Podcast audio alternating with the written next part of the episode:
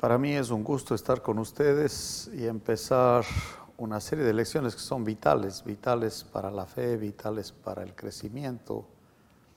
En todo lado siempre se habla de Dios. En cada país, recuerdo en Kenia, la palabra en suajili para Dios es mungo. Para los quichuas en las montañas de los Andes, la palabra para Dios es taita.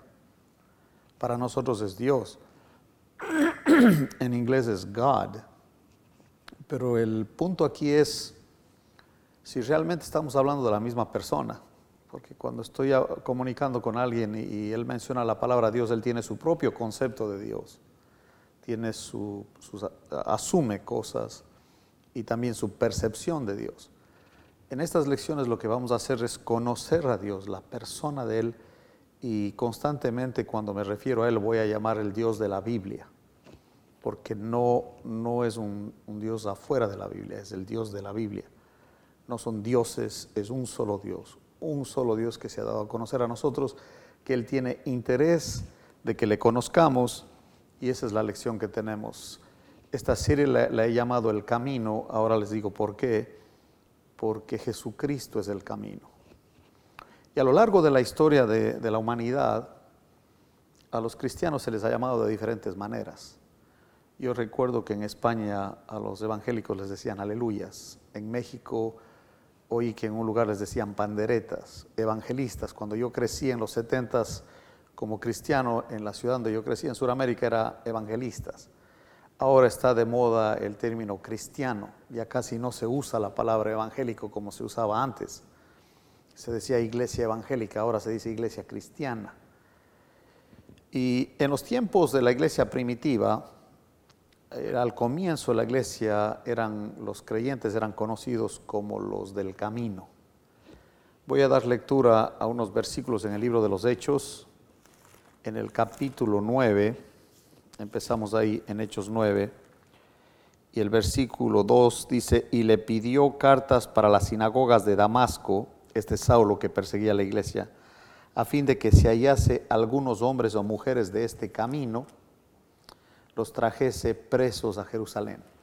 Básicamente el usar el término del camino era como decir a los de la secta. Le llamaban también la secta del Nazareno. En la palabra cristiano en el Nuevo Testamento solamente está tres veces. La palabra discípulo en, los evangelios y en hechos más de 180 veces. Entonces básicamente lo que tenemos en la Biblia son discípulos del Señor Jesucristo cristiano era un término despectivo, se usaba para burlarse, para menospreciar a los que creían en el Señor Jesucristo. Hoy día se ha hecho el término famoso, en el siglo IV fue Constantino el que decreta que el imperio romano debía tener al cristianismo como su religión oficial. Bueno, eso es otro tema, pero en Hechos 19, 9 dice, pero endureciéndose algunos y no creyendo, maldiciendo el camino, ahí está, delante de la multitud, se apartó Pablo de ellos y separó a los discípulos, discutiendo cada día en la, escuela de uno llamado tirano. ¿Sí? Eh, la iglesia se reunía en diferentes lugares y en este caso tenemos la, la escuela de este tirano, nombre tan curioso que, que se llame a él tirano, pero bueno así se le llamaba. La iglesia se reunía en, catacumbas, se reunían en, cementerios, en bosques, en donde pudieran, porque había persecución, los del camino. También en Hechos 19, 23, dice Hechos 19, 23, hubo por aquel tiempo un disturbio no pequeño acerca del camino. Otra vez, ese es el término que se usaba. En Hechos 22, 4, Perseguía yo este camino, dice Saulo de Tarso, ahora Pablo, hasta la muerte, prendiendo y entregando en cárceles a hombres y mujeres. Saulo de Tarso, un perseguidor de la iglesia, y él también reconoce que les llamaban los del camino. Jesucristo, él dijo claramente, Juan 14, 6, yo soy el camino. Él no dijo que nos iba a mostrar el camino, Él dijo, yo soy el camino, el camino personificado, así como Él dijo, yo soy la verdad y soy la vida. Así que para caminar en el camino, obviamente Él es la verdad Él es el que nos enseña y Él es la vida del creyente. Ese dato es muy importante porque nosotros no copiamos a Cristo. La vida del creyente es Cristo. Ya no vivo yo, mas vive Cristo en mí. En Juan 14, 6 lo voy a leer. Está esa declaración del Señor, muy clara, por cierto, y que le hace a él exclusivo. Mira lo que dice en Juan 14, 6. Jesús le dijo, yo soy, ahí está clarito, el camino y la verdad y la vida. Nadie viene al Padre sino por mí. Él es exclusivo. Nadie va a ir a Dios si no es por Él. Entonces, vamos a estudiar el camino que básicamente es el Señor Jesucristo, como desde el principio ya Dios tenía un plan.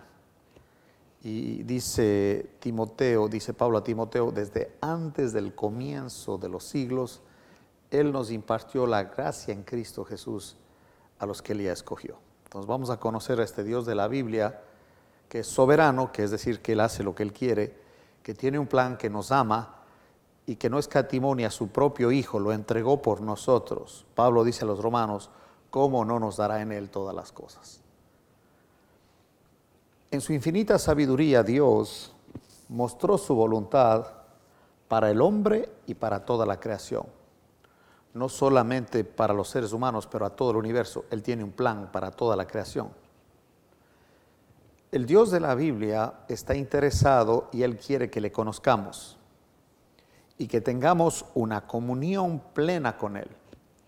De hecho, el cristianismo es una unión viva entre Cristo y el creyente. Cuando una persona crea el Evangelio, Efesios 1.13 dice que es sellado con el Espíritu Santo, y es el Espíritu Santo que reproduce la vida de Cristo en el creyente, es el Espíritu Santo que produce su fruto con nueve gracias, no es el hombre copiando a Cristo, es Cristo viviendo en el hombre. Esa es la diferencia entre la religión y el cristianismo bíblico y el Dios de la Biblia, porque Él sabe que nosotros no podemos agradarle, no vamos a agradarle, nosotros mismos es imposible. El Dios de la Biblia se comunica con nosotros, los hombres, porque está interesado que le conozcamos. Y Jesús es el camino, dijo, nadie viene al Padre sino por mí. Él dio a conocer al Padre. Él se atrevió a decir, el Padre y yo somos uno. Por esa causa lo crucificaron, porque se hacía Él a sí mismo Dios. No solamente Él nos muestra al Padre, pero también nos reconcilia con Dios. Nadie viene al Padre sino por mí. Y la parte del Padre está en Juan 6, es decir, que la Trinidad participa en la salvación. El Padre planea, el Hijo ejecuta y el Espíritu Santo lo aplica, hablando de la salvación. Ninguno puede venir a mí si el Padre que me envió no le trajere y yo le resucitaré en el día postrero. Acabo de leer Juan 6:44. Miren conmigo en 2 Corintios el capítulo 5. Segunda a los Corintios del capítulo 5. Nosotros conocemos, varios de nosotros conocemos de memoria el 17, de modo que si alguno está en Cristo, nueva criatura es. Las cosas viejas pasaron aquí todas son hechas nuevas. Pero tenemos que leer desde el 18 al 20, donde dice, y todo esto proviene de Dios, quien nos reconcilió consigo mismo por Cristo y nos dio el ministerio de la reconciliación, que Dios estaba en Cristo reconciliando consigo al mundo, no tomándoles en cuenta a los hombres sus pecados, y nos encargó a nosotros la palabra de la reconciliación. Así que somos embajadores en nombre de Cristo, como si Dios rogase por medio de nosotros, os rogamos en nombre de Cristo, reconciliaos con Dios. Juan, en la, en la primera carta que él escribe, también nos da, nos da un dato muy importante, porque él afirma que la comunión que tenemos los creyentes entre nosotros es posible porque verdaderamente la comunión nuestra es con el Padre y con el Hijo. Vamos a leer eso. Primera de Juan, el capítulo 1, y vamos a leer los primeros cuatro versículos de Primera de Juan 1, 1 al 4 dice, lo que era desde el principio, lo que hemos oído, lo que hemos visto con nuestros ojos, lo que hemos contemplado y palparon nuestras manos tocante al verbo de vida, porque la vida fue manifestada y la hemos visto y testificamos y os anunciamos la vida eterna, la cual estaba con el Padre y se nos manifestó. Lo que hemos visto y oído, eso os anunciamos para que también vosotros tengáis comunión con nosotros y nuestra comunión verdaderamente es con el Padre y con su Hijo Jesucristo. Estas cosas os escribimos para que vuestro gozo sea cumplido, a que realmente esté completo el gozo, ¿no? Nuestra comunión verdaderamente es con el Padre y con el Hijo. Si la relación con Él está bien, si estamos reconciliados con Dios, entonces los seres humanos podemos llevarnos también. Ahora, el tema central de la Biblia es Jesús. Él es el camino. Y el plan de Dios que ya fue decidido desde antes del comienzo de los siglos. Eso es demasiado maravilloso. Pablo escribe a Timoteo en la segunda carta en el capítulo 1 y el versículo 9, dice así, quien nos salvó y llamó. Bueno, lógico sería que te llama para salvarte, pero primero te salva y luego te llama. Ecaleo es la iglesia, eclesia, los llamados fuera del mundo para pertenecer a la familia de Dios. Nos salvó y llamó con llamamiento santo, no conforme a nuestras obras, sino según el propósito suyo y la gracia que nos fue dada en Cristo Jesús antes de los, de los tiempos de los siglos. Esto nos pone a nosotros en una situación muy especial. Si la gracia de Cristo se nos dio a nosotros antes del comienzo de los siglos, los candidatos para recibir la gracia son los pecadores. Por tanto, Dios sabía de que habría pecado y la Trinidad en el pacto eterno ya se puso de acuerdo en que llegada la hora, cuando fue el cumplimiento del tiempo, envió Dios a su Hijo, nacido de mujer y bajo la ley, Gálatas 4:4. Eso la Trinidad ya lo decidió antes del comienzo de los siglos. Por tanto, el pecado era necesario. Él ya sabía eso para poder darnos la gracia en Cristo que se otorga eso a los pecadores. El término que usan los teólogos es que se nos imputa a nosotros la gracia. Nosotros somos receptores de este beneficio que Dios desde antes ya supo lo que iba a pasar y el Hijo ya había decidido que iba a venir y hacerse hombre, hacerse humano en la encarnación, vimos su gloria, gloria como la del unigénito Hijo del Padre, lleno de gracia y de verdad. Estamos viendo eso en Juan 1, en Juan 1.14. Ahora, Dios se da a conocer a nosotros de diferentes maneras. Una de ellas la tenemos en el Salmo 19, y esto es lo que los teólogos le llaman la revelación natural. En el Salmo 19 y el versículo 1 leemos, los cielos cuentan la gloria de Dios y el firmamento anuncia la obra de sus manos. La grandeza de Dios, su poder, se ve en la creación. Y dice Pablo a los romanos, no tienen excusa. No hay un hombre en este planeta que no sepa, por lo menos por los sentidos, de que Dios existe. No lo conoce, es obvio que no lo conoce, pero el hombre sabe que hay alguien más grande, poderoso, le llaman de diferentes maneras, pero el Dios de la Biblia es el creador. Y en Romanos 1, vamos a leer versículos 19 20. Porque lo que de Dios se conoce les es manifiesto, pues Dios se lo manifestó, porque las cosas invisibles de Él, su eterno poder y deidad se hacen claramente visibles desde la creación del mundo, siendo entendidas por medio de las cosas hechas de modo que no tienen excusa. No hay ningún hombre que no sepa que Dios existe. De hecho, en el capítulo 2 dice, porque todos los que sin ley han pecado sin ley también perecerán, y todos los que bajo la ley han pecado por la ley serán juzgados. Porque no son los oidores de la ley los justos ante Dios, sino los hacedores de la ley serán justificados. Porque cuando los gentiles, o los no judíos, digamos, siempre la pregunta es, ¿y qué del que nunca ha oído, al, que ni siquiera conoce la Biblia ni nada de eso? Cuando los gentiles, es decir, que están lejos del pueblo de Dios, que no son del pueblo de Dios, que no tienen ley, hacen por naturaleza, he aquí este dato tan importante, lo que es de la ley. Estos, aunque no tengan ley, son ley para sí mismos. ¿Por qué?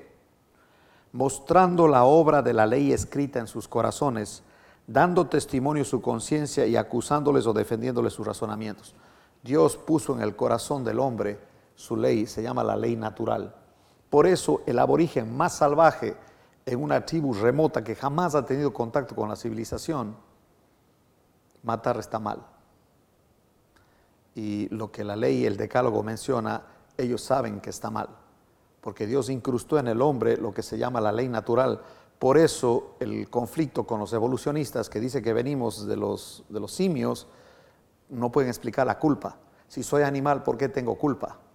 Es como le dice alguien al psiquiatra ¿no? que está haciendo lo que no debe, dice, me estoy acostando con un hombre que no es mi esposo.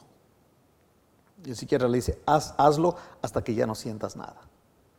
Sí, esa es la única solución que el hombre presenta al problema de la culpa. Pero es la verdad, es que no somos animales. Dios nos hizo seres con un propósito. Y eso es lo que vamos a descubrir, qué es lo que opina de nosotros, qué es el plan de, Él para nosotros, porque Él hizo en el principio los cielos y la tierra. Es el, es el versículo más importante o el versículo clave de la Biblia. Él es todopoderoso porque Él creó todo. Y si Él creó, obviamente en la mente de Él, Él tiene un propósito. Y nos toca a nosotros descubrir eso. La Biblia dice en Génesis 1.1, en el principio creó Dios los cielos y la tierra y da por sentado que Él hizo todo. No dice cómo lo hizo, sino que lo hizo. Simplemente habló y se creó de la nada. No intenta probarlo, solo afirma que el creador de todo el universo es capaz de hacer todas las cosas de la nada. Hebreos 11.3 nos dice la, clave en cuanto a, a entender esto. ¿Por qué una persona no entiende? En Hebreos 11.3 dice, por la fe entendemos. Ahí está el orden. Crees y entiendes.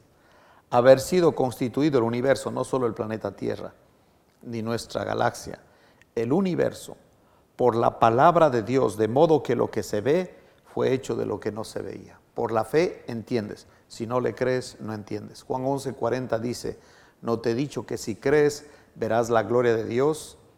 Y en Hebreos 11.3 dice, de modo que lo que se ve fue hecho de lo que no se veía. El orden queda claro, crees y entiendes. No es entiendo para creer de ninguna manera y quienes lo intentan se quedan trabados en la razón, especialmente con el tema de los milagros. La Biblia se discierne espiritualmente. Dios nos hizo a nosotros seres vivientes compuestos de cuerpo, alma y espíritu. Y es en el lado del espíritu del hombre donde el Espíritu Santo obra y testifica al espíritu del hombre, enseña al espíritu del hombre, la Biblia se discierne espiritualmente. Por eso, si tú vas a venir a la Biblia con la razón, no vas a ir a ningún lado. Primera Corintios 2.14 dice eso, que la Biblia se discierne espiritualmente. Quienes quieren razonarla, no la creen porque no entienden ni pueden explicar lo que, lo que afirma. Dios define la vida eterna en términos de conocerle y declara que quien es apto para gloriarse es quien le conoce.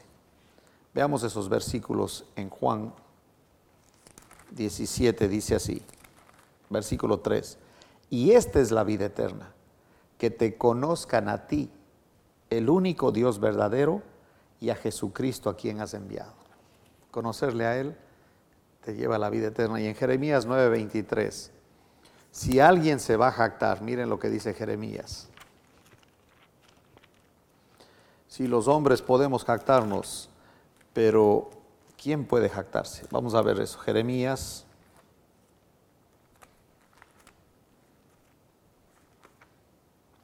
El capítulo 9 y el versículo 23 dice así, así dijo Jehová, no se alabe el sabio en su sabiduría, ni en su valentía se alabe el valiente, ni el rico se alabe en sus riquezas, mas alabes en esto el que se hubiere de alabar, en entenderme y conocerme que yo soy Jehová, que hago misericordia, juicio y justicia en la tierra, porque estas cosas quiero, dice Jehová. En conocerle a Él, ahí está la grandeza del hombre. Si no lo conoces, no tienes ningún valor porque todo lo que haces o todo lo que digas cuando mueras se acaba. El filósofo muere y viene otro más listo que él y se pone de moda. Y luego ya no recuerdan al antiguo. Una que otra frase nada más. En Filipenses 3:10 eso nos deja ver por qué para Pablo el conocer a Dios, el conocer al Señor Jesucristo, era lo más importante de su vida. En Filipenses el capítulo 3 y el versículo 10 dice así, a fin de conocerle y el poder de su resurrección, es decir, cómo opera el Espíritu Santo. En estas lecciones, esa es nuestra intención, ver al Dios de la Biblia tal como Él es y confiando en la iluminación del Espíritu Santo, conocerle y depender en Él en todo, no solamente para nuestra salvación eterna, sino en el camino diario, en el caminar diario, en la vida diaria. No solo las áreas y las decisiones grandes de nuestra vida, pero también en los detalles. Conocerle a Él es lo más importante, lo demás se vuelven detalles pequeños o efímeros. ¿Qué piensa Él de nosotros? ¿Qué piensa de ti? ¿Qué está haciendo? ¿A dónde nos lleva? ¿Cómo te ve él a ti? ¿Todo está bajo su control o hay algo que se le escapa del control de él? ¿Tiene principio? ¿Tendrá fin? Él a través de la palabra nos ha dicho su voluntad. Eso es muy importante porque el Dios de la Biblia se comunica y es a través de la Biblia que Él nos da su mensaje, lo que Él quiere. En 2 Timoteo 3, 16 y 17 dice, toda la escritura es inspirada por Dios, es decir, sopladas por, Dios, la Biblia tiene vida. Como cuando sopló Adán en la nariz para darle vida, aliento de vida, la Biblia está soplada por Dios y es la palabra de Dios es viva y eficaz y más cortante que toda espada de dos filos, dice Hebreos 4:12. Toda la escritura es inspirada por Dios y útil para enseñar, para redarguir, para corregir, para instruir en justicia a fin de que el hombre de Dios sea perfecto, enteramente preparado para toda buena obra. También en segunda de Pedro, eh, eh, eso, eso dijo Pablo, pero ahora Pedro en la segunda carta, en el capítulo 1, versículos 20 y 21, dice, entendiendo primero esto, que ninguna profecía de la Escritura es de interpretación privada, porque nunca la profecía fue traída por voluntad humana, sino que los santos hombres de Dios hablaron siendo inspirados por el Espíritu Santo. Es decir, que Él les guió, es el tema de la inspiración.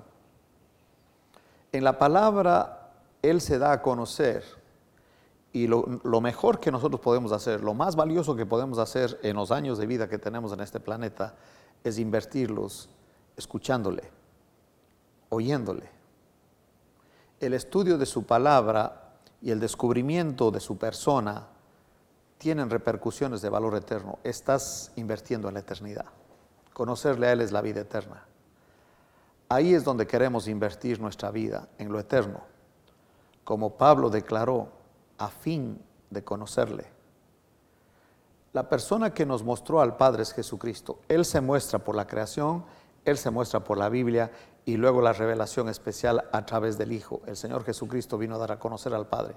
A Dios nadie le vio jamás. El unigénito que habita en el seno del Padre, Él lo ha dado a conocer, dice Juan 1.18.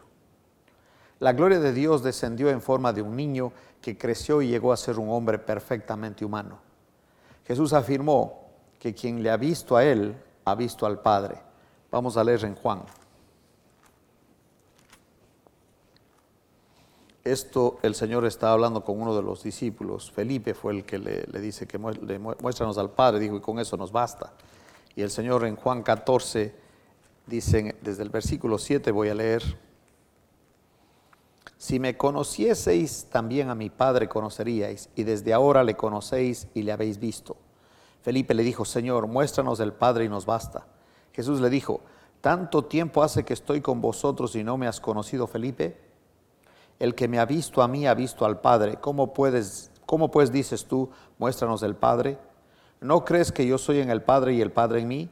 Las palabras que yo os hablo no las hablo por mi propia cuenta, sino que el Padre que mora en mí, Él hace las obras.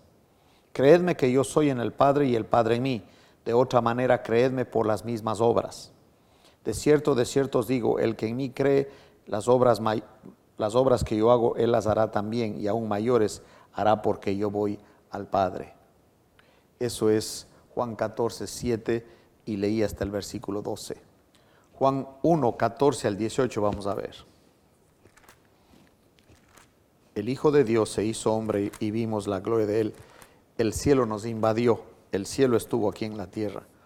1, 14 al 18 dice, y aquel verbo fue hecho carne y habitó entre nosotros y vimos su gloria, gloria como del unigénito del Padre lleno de gracia y de verdad. Juan dio testimonio de él y clamó diciendo, este es el de quien yo decía, el que viene después de mí es antes de mí porque era primero que yo.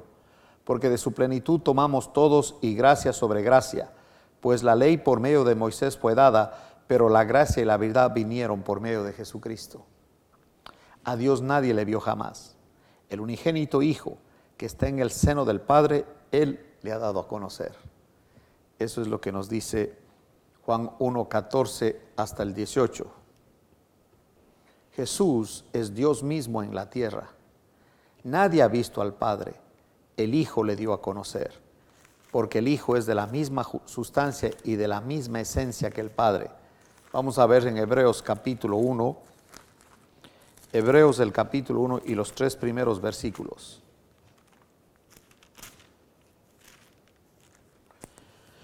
Dios habiendo hablado muchas veces y de muchas maneras en otro tiempo a los padres por los profetas, en estos postreros días nos ha hablado por el Hijo, a quien constituyó heredero de todo y por quien asimismo hizo el universo, el cual siendo el resplandor de su gloria y la imagen misma de su sustancia, y quien sustenta todas las cosas con la palabra de su poder, habiendo efectuado la purificación de nuestros pecados por medio de sí mismo, se sentó a la diestra de la majestad en las alturas. Dios se ha revelado entonces de tres maneras. Por medio de la creación, los cielos cuentan la gloria de Dios y el firmamento anuncia la obra de sus manos. Ese es el, Salmo 19.1. Por medio de la Biblia, toda ella inspirada, completamente inspirada por Dios, soplada por Dios. El Espíritu Santo es el escritor con 40 autores en 1600 años, tomó a acuñar la Biblia. La palabra inspirada por el Espíritu Santo a hombres como nosotros, a los cuales Él usó como escribanos para que anotaran lo que Dios quería que supiéramos. Y Dios se ha revelado a nosotros por medio del Hijo, siendo su misma imagen y la misma sustancia.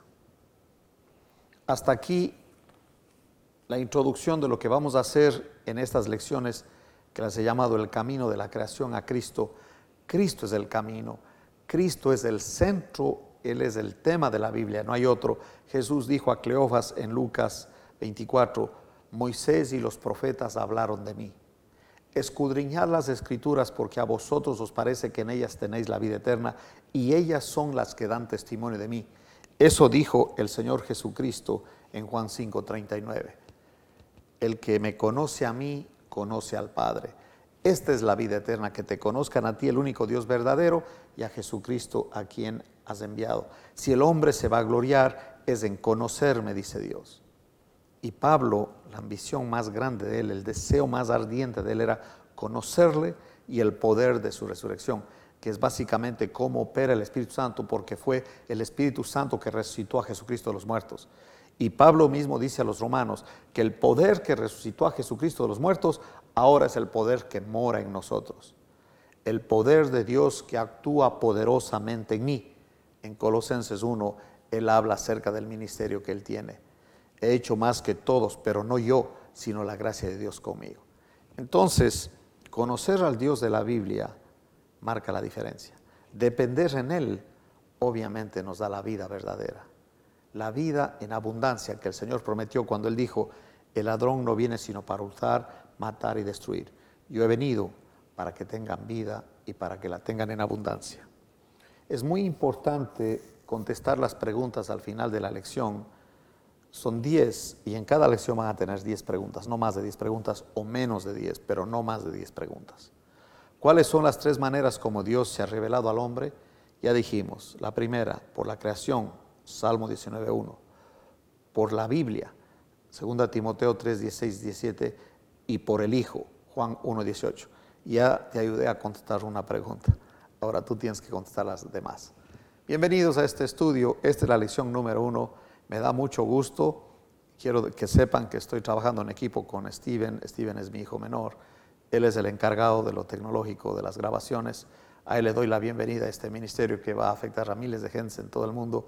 Es muy importante. Vamos a conocer bíblicamente al Dios de la Biblia, a depender en Él y a disfrutar la vida que Él nos da a través de su Hijo por el poder del Espíritu Santo. Hasta la próxima lección.